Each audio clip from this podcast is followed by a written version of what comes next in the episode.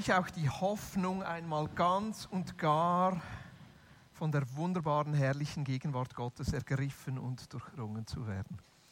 So steht es im Kolosser. Christus in euch, die Hoffnung auf Herrlichkeit, ein bisschen knapper ausgedrückt. Es kommt gut, ist der Titel der heutigen Predigt. Es kommt gut. Und als ich diesen Titel gesetzt habe, Es kommt gut, war ich ein bisschen an ein Kinderlied erinnert. Das geht so. Heile, heile, sage, drei Tage Regen, drei Tage Schnee, tut im Schätzeli nicht mehr weh. Es kommt gut, das ist so ein, eine Floskel aus, auf einem Kalenderspruch. Es kommt gut, mit einem wunderbaren Bild versehen, gibt uns Hoffnung, die aber trotzdem nicht wahnsinnig tief geht und manchmal einfach zu kurz reicht. Es kommt gut kann als sehr, sehr billiger Spruch daherkommen, wenn wir mitten in den Herausforderungen stehen und nicht wirklich denken können, dass es noch gut kommt. Es kommt gut, kann so einen schalen Nachgeschmack nach sich tragen, wenn dieser Satz zu schnell, zu einfach, fast ein bisschen zu billig rüberkommt, wie dieses alte Kinderlied. Die Kinder auf die einen Seite ein bisschen, aber doch nicht ganz trösten. Und das ist die Frage für mich und für uns heute Morgen. Was ist denn unsere biblisch begründete Hoffnung, die mehr ist als einfach nur ein schöner Satz und ein schöner Kalenderspruch? Es kommt gut. Hoffnung, die weitergeht als einfach nur ein einfacher Satz. Denn je älter man wird, und da darf ich mich langsam dazu zählen, Wenigstens am Sonntagmorgen, am Samstagabend im Ref-Up nicht. Da fühle ich mich ganz, ganz jung. Aber am Sonntagmorgen, da fühle ich mich meistens ziemlich alt, vor allem früh am Morgen. Und je älter man wird, je mehr sammeln sich doch Erlebnisse an wo man denkt, da ist es nicht gut gekommen.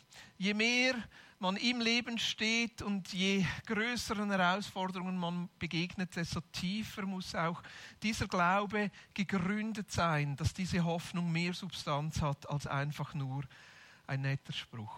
Und wenn ich so mich selber beobachte oder auch Menschen beobachte, dann merke ich, dass wir ganz unterschiedlich in dieser Frage umgehen, wenn unsere Hoffnung sich nicht so erfüllt, wie wir uns das wünschen. Die einen, die geben die Hoffnung auf. Sie leben dann weiter ohne Glauben, ohne große Hoffnung. Sie flüchten sich dann vielleicht in Konsum, in Karriere, ins Materielle. Andere wiederum werden zynisch, eine andere Form von Aufgabe. Sie gehen mit den Herausforderungen dann irgendwie so mit bissigem Spott, mit Witz um und erlauben es nicht, dass die Herausforderungen bei ihnen tief gehen und sie sich mit den Themen nochmal anders auseinandersetzen. Wieder andere, das ist dann das Umgekehrte, sie flüchten sich in eine Traumwelt. Manchmal auch so in eine christlich angestrichene Traumwelt, wo der Glaube zu einem billigen Ersatz wird. Ja, mit Gott kommt alles gut, ist alles schön, hast du immer Erfolg. Das wäre so der Glaube wie der Vogel Strauß, der den Kopf in den Sand steckt und die Realität drumherum vergisst.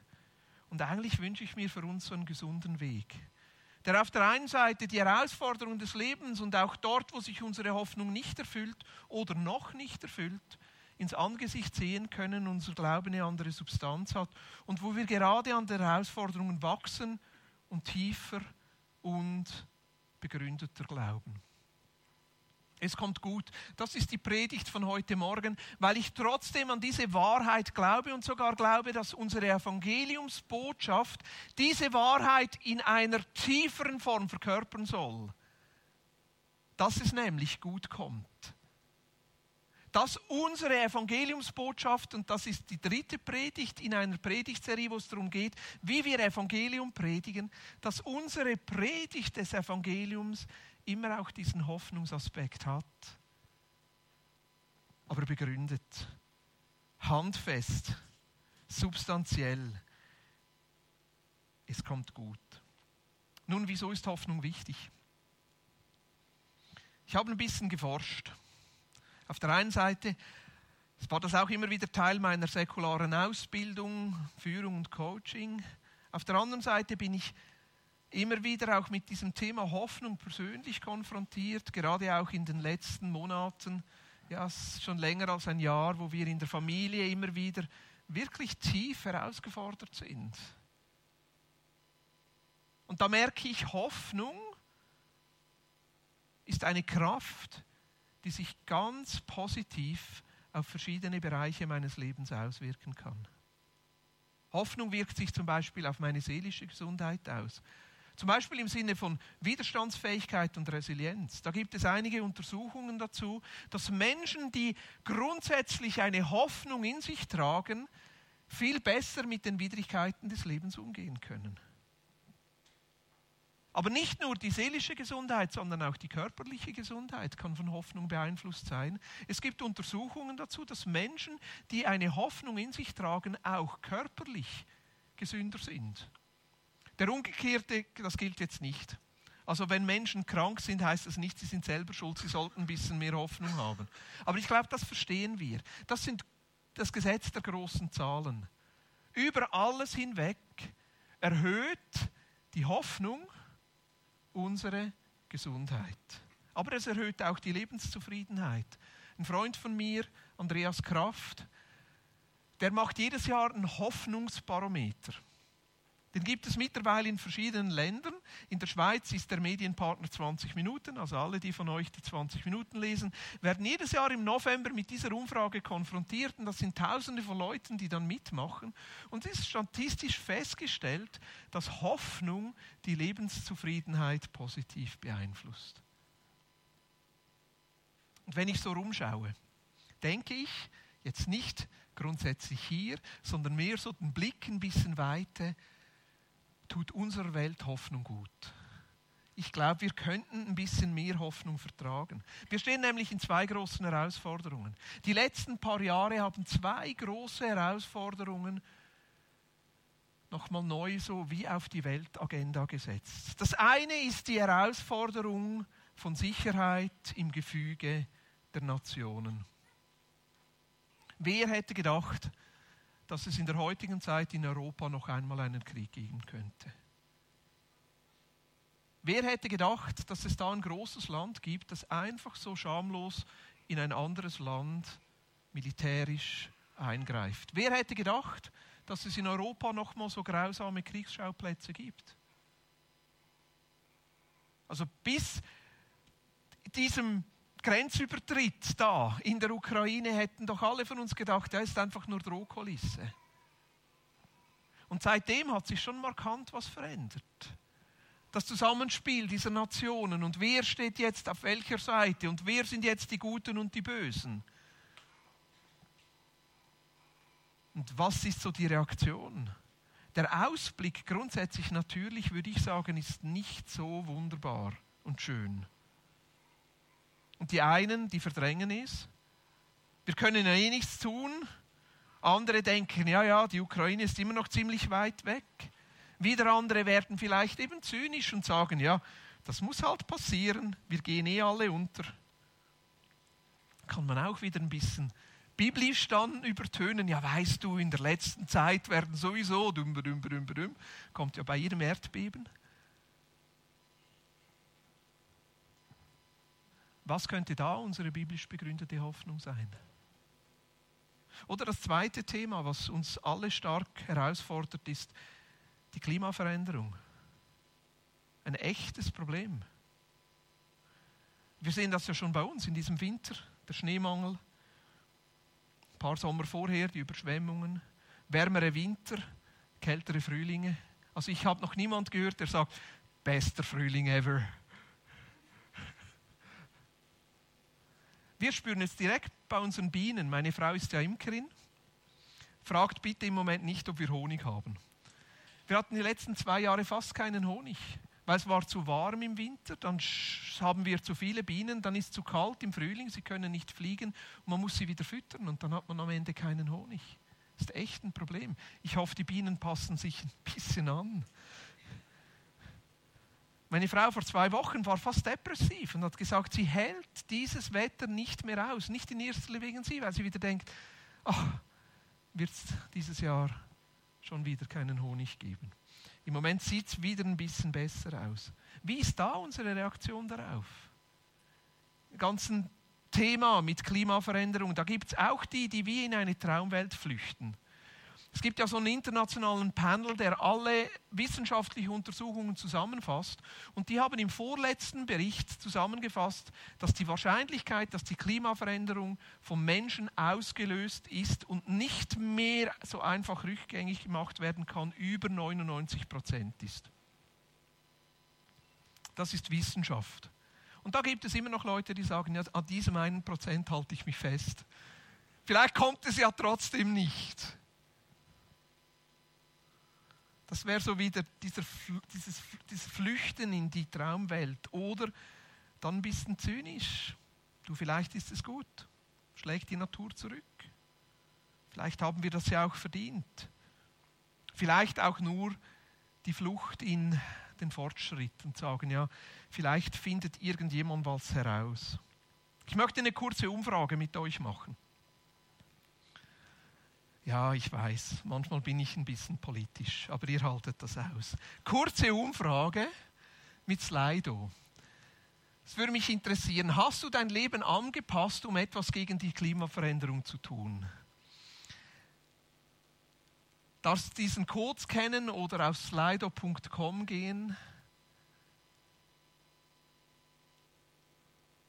Die erste Antwort ist nein, eigentlich nicht und das ist auch okay so weil du sagst, hey, pff, Klimaveränderung geht mich nichts an.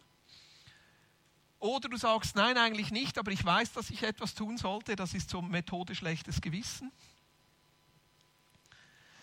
Dann die dritte Variante wäre, ich habe mein Leben leicht angepasst. Zum Beispiel, du isst ein bisschen weniger Fleisch, verzichtest aufs Fliegen, wo es gut ist, konsumierst ein bisschen nachhaltiger, verzichtest aufs Auto, wenn es irgendwie geht. Und die vierte Möglichkeit wäre, du hast dein Leben stark angepasst. Also zum Beispiel, du isst wirklich konsequent nur noch vegetarisch oder vegan, vermeidest komplett auf Energie aus Verbrennung, also kein Verbrennungsmotor, keine Ölheizung, kein Strom in diese Richtung und du konsumierst konsequent nachhaltig. Eigentlich sollten irgendwo Antworten kommen. Funktioniert es bei irgendjemandem?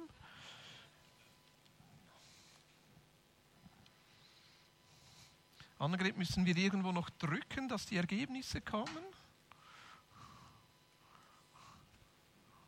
Ja, danke. Ich tue es selber noch schnell, ich will auch mitmachen. Connection lost, reconnecting.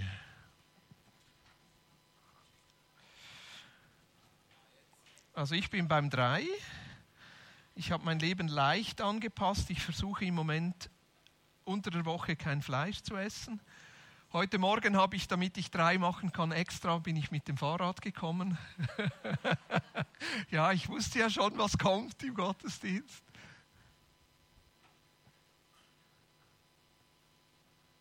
Ich habe mein Leben leicht angepasst. Ah, schön. Nein, eigentlich nicht. Und das ist auch okay so, ist Nummer zwei. Nein, eigentlich nicht, aber ich weiß, dass ich etwas tun sollte. Nummer drei.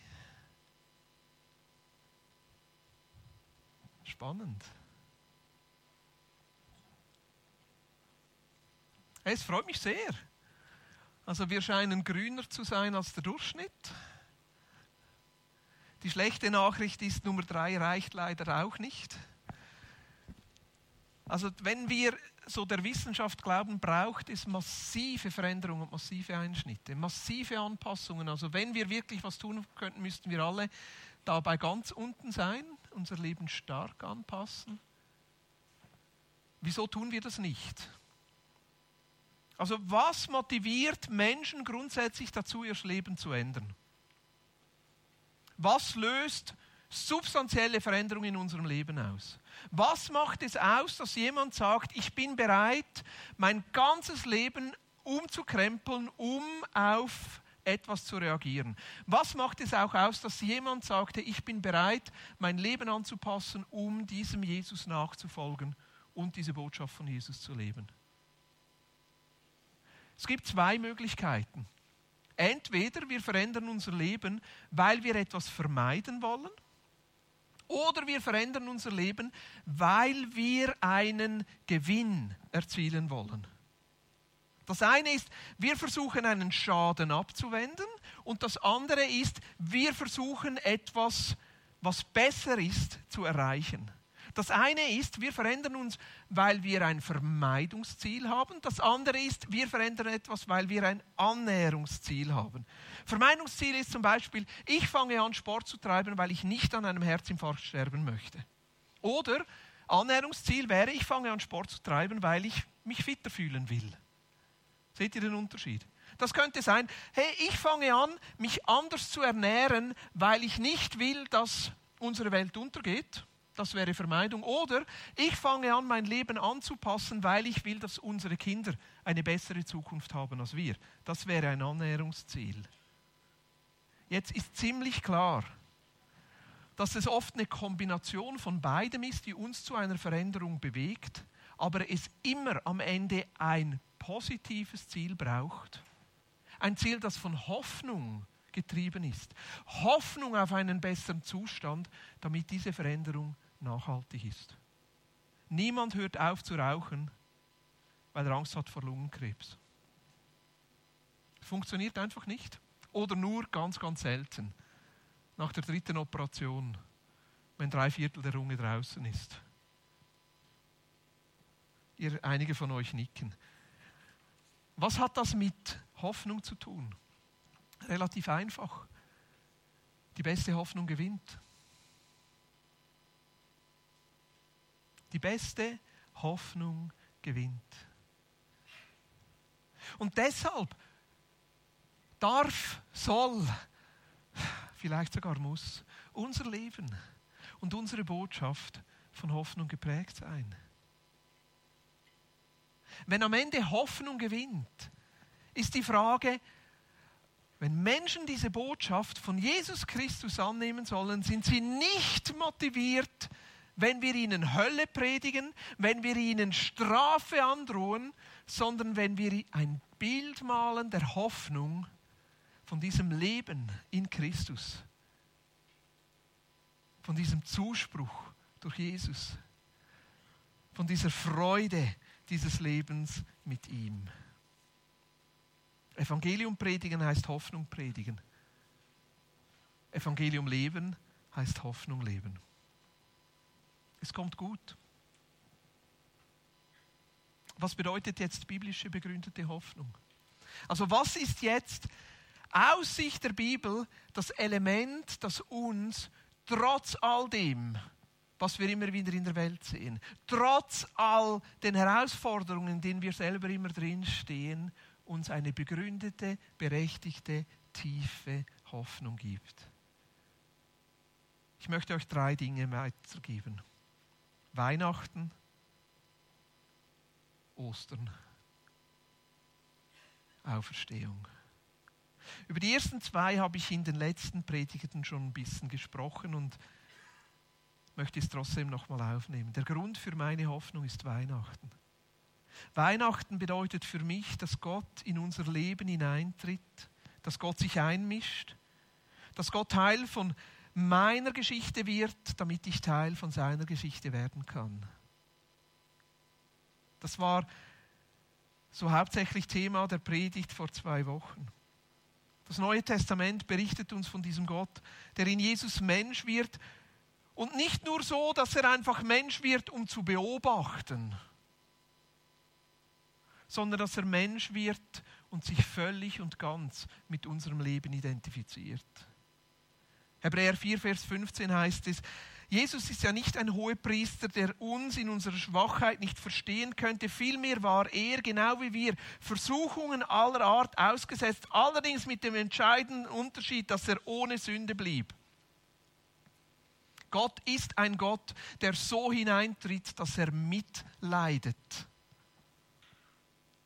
Das finde ich etwas vom fantastischsten und gleichzeitig herausforderndsten, was uns die Bibel an Gott präsentiert. Dass Gott hineintritt in all unsere Herausforderungen hinein, dass Gott ein Gott ist, der mitleidet. Deshalb gibt Weihnachten mir Hoffnung. Gepriesen sei Gott, heißt es im 2. Korinther, der Vater unseres Herrn Jesus Christus, denn er ist ein Vater, der sich erbarmt und ein Gott, der auf jede erdenkliche Weise tröstet und ermutigt. In allen unseren Nöten kommt er uns mit Trost und Ermutigung zu Hilfe und deshalb können wir dann auch anderen Mut machen, damit sich ebenfalls in irgendeiner Not befinden. Wir geben ihnen den Trost und die Ermutigung weiter, die wir selbst von Gott bekommen haben. Gott ist ein Gott, der hineintritt und mitleidet. Das ist das, was wir an Weihnachten immer wieder feiern. Und wenn es dir im Moment so geht, dass du leidest, dass du herausgefordert bist, dass du keine Hoffnung hast, dass du nicht siehst, wie es weitergeht, da gibt es einen Gott, der dir heute Weihnachten schenken möchte, der hineintritt in deine Situation. Aber es ist noch mehr als das.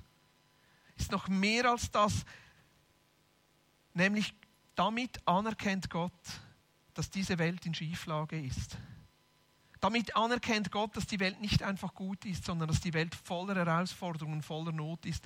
Und er tut auch etwas dagegen. So heißt es zum Beispiel im Hebräer 9, Vers 26, jetzt aber ist er einmal in der Vollendung der Zeitalter offenbar geworden, um durch sein Opfer die Sünde aufzuheben. Für die, die die Begleitvideos, die ich gemacht habe, schon mal gesehen hat, der weiß, dass ich Sünde nicht einfach nur als ich tue etwas Falsches verstehe, sondern vielmehr ist es eine Beschreibung der Schieflage, in der wir alle drin sind. Also Gott tritt hinein und identifiziert sich, aber er sagt damit auch, hey, es kommt nicht einfach gut. Dieses Projekt Mensch, dieses Projekt Schöpfung, dieses Projekt Welt kommt nicht einfach gut. Wir Menschen, wir können uns nicht einfach von uns aus weiterentwickeln. Technologische Verbesserungen allein reichen nicht. Nein, wir brauchen einen Gott, der eingreift, der uns hilft, der uns erlöst. Und das geschieht durch sein Kreuz.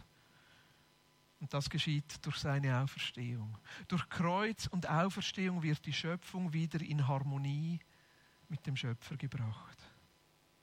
Kolosser heißt es, ja, Gott hat beschlossen, mit der ganzen Fülle seines Wesens in ihm, in Christus zu wohnen und durch ihn das ganze Universum mit sich zu versöhnen. Dadurch, dass Christus am Kreuz sein Blut vergoss, hat Gott Frieden geschaffen. Die Versöhnung durch Christus umfasst alles, was auf der Erde und alles, was im Himmel ist.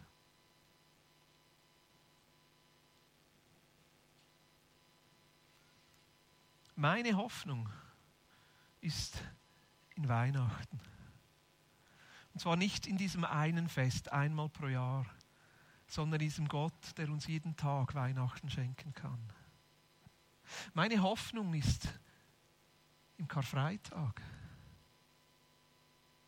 Dieser Gott, der sich so mit unserer Zerbrochenheit, so mit unserer Schieflage identifiziert, dass er hineintritt und sagt, ich nehme das auf mich. Ich trage es weg. Und meine Hoffnung ist im Ostersonntag, in der Auferstehung. In dieser Tatsache, dass Christus nicht im Grab geblieben ist, sondern leiblich auferstanden ist. Die Gemeinde in Korinth hat das unglaublich beschäftigt wie das Ganze mit dieser Auferstehung funktionieren soll. In der ersten Kirche hatten sie ja diesen Gedanken, dass Christus wieder zurückkommt, während sie noch leben. Und dann sind diese ersten Menschen gestorben. Christen sind gestorben und das war für sie wie eine Glaubenskrise. Und sie haben dann Paulus geschrieben und gesagt, hey Paulus, wie funktioniert das jetzt? Wie funktioniert das jetzt mit der Auferstehung von den Toten? Wie, wie, wie können wir jetzt das verstehen? Und ich bin so froh, haben Sie Paulus diese Frage gestellt, sonst hätten wir diesen Text nicht. In dem einen Brief an die Korinther, 1. Korinther 15, Verse 16 bis 28, und lese euch den ganzen Text mal vor, er ist ein bisschen länger. Hier schreibt es, um es noch einmal zu sagen, wenn die Toten nicht auferstehen, ist auch Christus nicht auferstanden. wenn die Toten nicht auferstehen, da meint Paulus, hey, wenn wir an dieser Hoffnung nicht festhalten, dass es irgendwann für uns alle eine Auferstehung gibt, dann wäre Christus auch nicht auferstanden. Und wenn Christus nicht auferstanden ist, ist euer Glaube eine Illusion. Die Schuld, die ihr durch eure Sünden auf euch geladen habt, liegt dann immer noch auf euch. Und auch die, die im Glauben an Christus gestorben sind, sind dann verloren. Wenn die Hoffnung, die Christus uns gegeben hat, nicht über das Leben in der jetzigen Welt hinausraucht, sind wir bedauernswerter als alle anderen Menschen. Doch es verhält sich ganz anders. Christus ist von den Toten auferstanden. Amen. Er ist der Erste, den Gott auferweckt hat. Und seine Auferstehung gibt uns die Gewähr, dass auch die, die im Glauben an ihn gestorben sind, auferstehen werden. Der Tod kam durch einen Menschen in die Welt. Entsprechend kommt es nun auch durch einen Menschen zur Auferstehung der Toten. Genauso wie wir alle sterben müssen, weil wir von Adam abstammen, werden wir alle lebendig gemacht werden, weil wir zu Christus gehören. Aber das geschieht nach der von Gott festgelegten Ordnung. Zuerst ist Christus auferstanden, als nächstes werden, wenn er wiederkommt, die auferstehen, die zu ihm gehören. Und dann wird Christus die Herrschaft Gott dem Vater übergeben. Dann, wenn er allen gottfeindlichen Mächten, Kräften und Gewalten ein Ende bereitet hat, dann ist das Ziel erreicht. Denn Christus muss so lange herrschen, bis Gott ihm alle seine Feinde unter die Füße gelegt hat. Was ist die Botschaft der Auferstehung? Es ist die Botschaft, dass der Tod nicht das letzte Wort hat. Eigentlich ist der Tod ja der große Gleichmacher. Niemand kann dem entgehen. Also das ist eigentlich eines der wenigen gerechten Dinge in dieser Welt. Alles andere ist ziemlich ungerecht. Alles andere ist ziemlich ungerecht verteilt. Der Tod ist gerecht. Aber unsere Hoffnung ist, dass der Tod nicht das letzte Wort hat. Das letzte Wort hat der auferstandene Christus. Und wieso heißt es hier, dass er der Erste ist, der von den Toten aufersteht? Weil mit seiner Auferstehung etwas Neues beginnt. Eine neue Zeitrechnung. Und er wird zurückkommen und wir alle werden mit ihm auferstehen in eine neue Zeitdimension hinein. In eine leibliche Dimension. Ich werde das in den nächsten Tagen noch in ein paar Videos noch ein bisschen mehr aufführen, weil da so eine unglaublich starke Botschaft drin ist. Kurzer Werbeblock. Aber was bedeutet diese Auferstehung von den Toten? Es bedeutet, dass es keine Situation gibt, die so tot wäre, dass sie nicht durch Christus wieder lebendig werden könnte. Das ist meine Hoffnung. Auch in den ganz konkreten Herausforderungen, in denen ich drinstehe. Dass Gott hineintritt und mitleidet. Nicht einfach nur als stummer Beobachter, sondern wirklich mitleidet. Dass Gott hineintritt und die Dinge mitträgt und ich sie nicht alleine tragen muss. Aber noch mehr, dass in der Auferstehung von Christus eine Möglichkeit besteht, dass sich etwas verändert. Und zwar zum Guten. Es kam mal eine Frau zu mir, die schon ganz, ganz lange an psychischen Herausforderungen leidet und die hat gefragt, Boris, werde ich gesund? Meine Antwort war ja, du wirst gesund. Spätestens, wenn Jesus zurückkommt. Aber mein Glaube und meine Hoffnung ist, und dafür beten wir, dass es schon vorher passiert. Aber da kann ich dir nicht ein volles Versprechen geben, aber irgendwann wirst du gesund. Weil in der Auferstehung von Christus ist dieses Versprechen, dass am Ende alles gut kommt. Dass er alles mit sich versöhnen wird. Der Tod hat nur das vorletzte Wort. Das letzte Wort hat der auferstandene Jesus. Und das bedeutet für mich, dass es eine Hoffnung gibt, die über den Tod hinausgeht. Die mir Hoffnung gibt schon im Hier und Jetzt. Es gibt keine Situation, die so aussichtslos wäre, als dass Jesus sie nicht verändern könnte. Aber es bedeutet auch für mich, dass ich mein Leben auf diesen Christus ausrichten kann und nicht alles schon jetzt haben muss. Dass ich auch mal Leiden ertragen kann. Dass ich auch mal schwierige Zustände und Umstände ertragen kann. Weil ich weiß, in der Auferstehung von Christus wird am Ende alles in Ordnung gerückt. Ist eine begründete Hoffnung, wo ich nicht zynisch werden muss. Ist eine begründete Hoffnung, wo ich den Glauben nicht aufgehen muss. Es ist eine begründete Hoffnung, wo ich nicht in irgendeine Traumwelt fliehen muss, weil ich weiß, es kommt gut.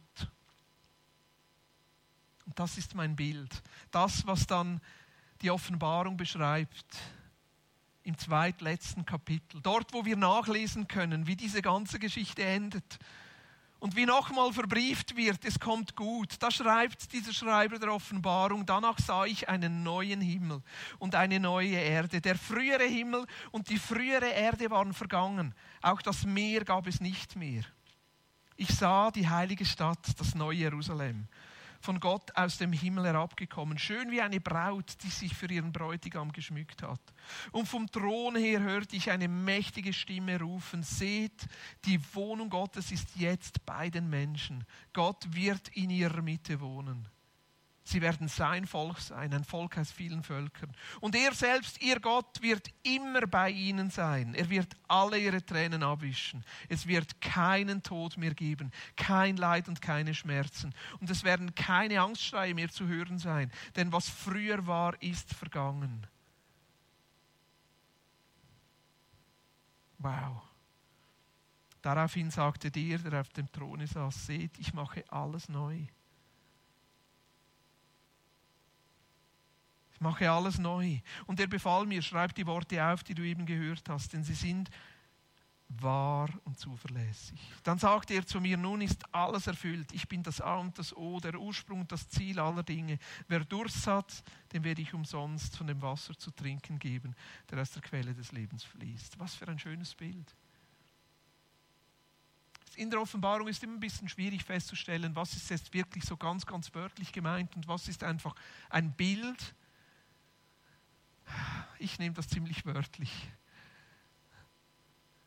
wie der Himmel auf die Erde kommt. Und wie wir in einer materiellen Realität, weil Jesus auch leiblich auferstanden ist, in einer Welt leben, die in Ordnung ist, die gerecht ist, wo Tränen abgewäscht werden. Und dafür muss alles neu werden. Ich habe ein Lieblingsbild. Und das ist in meinem Office aufgehängt und ich schaue immer drauf, wenn ich in meinem Gebetssessel sitze, wenn ich Predigt vorbereite, wenn ich Bibel lese. Eugène Bournon heißt er. Er war ein Schweizer übrigens. War zu seiner Zeit ziemlich bekannt, heute ist er ziemlich in Vergessenheit geraten. Es ist dieses Bild, das vor allem bekannt ist, ich finde es eines der stärksten Bilder von Ostern.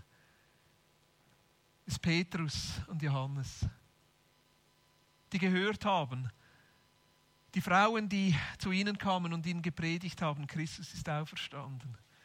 Und schaut mal, wie der Gesichtsausdruck sich in ihrem in diesem Bild zeigt, kann es wahr sein?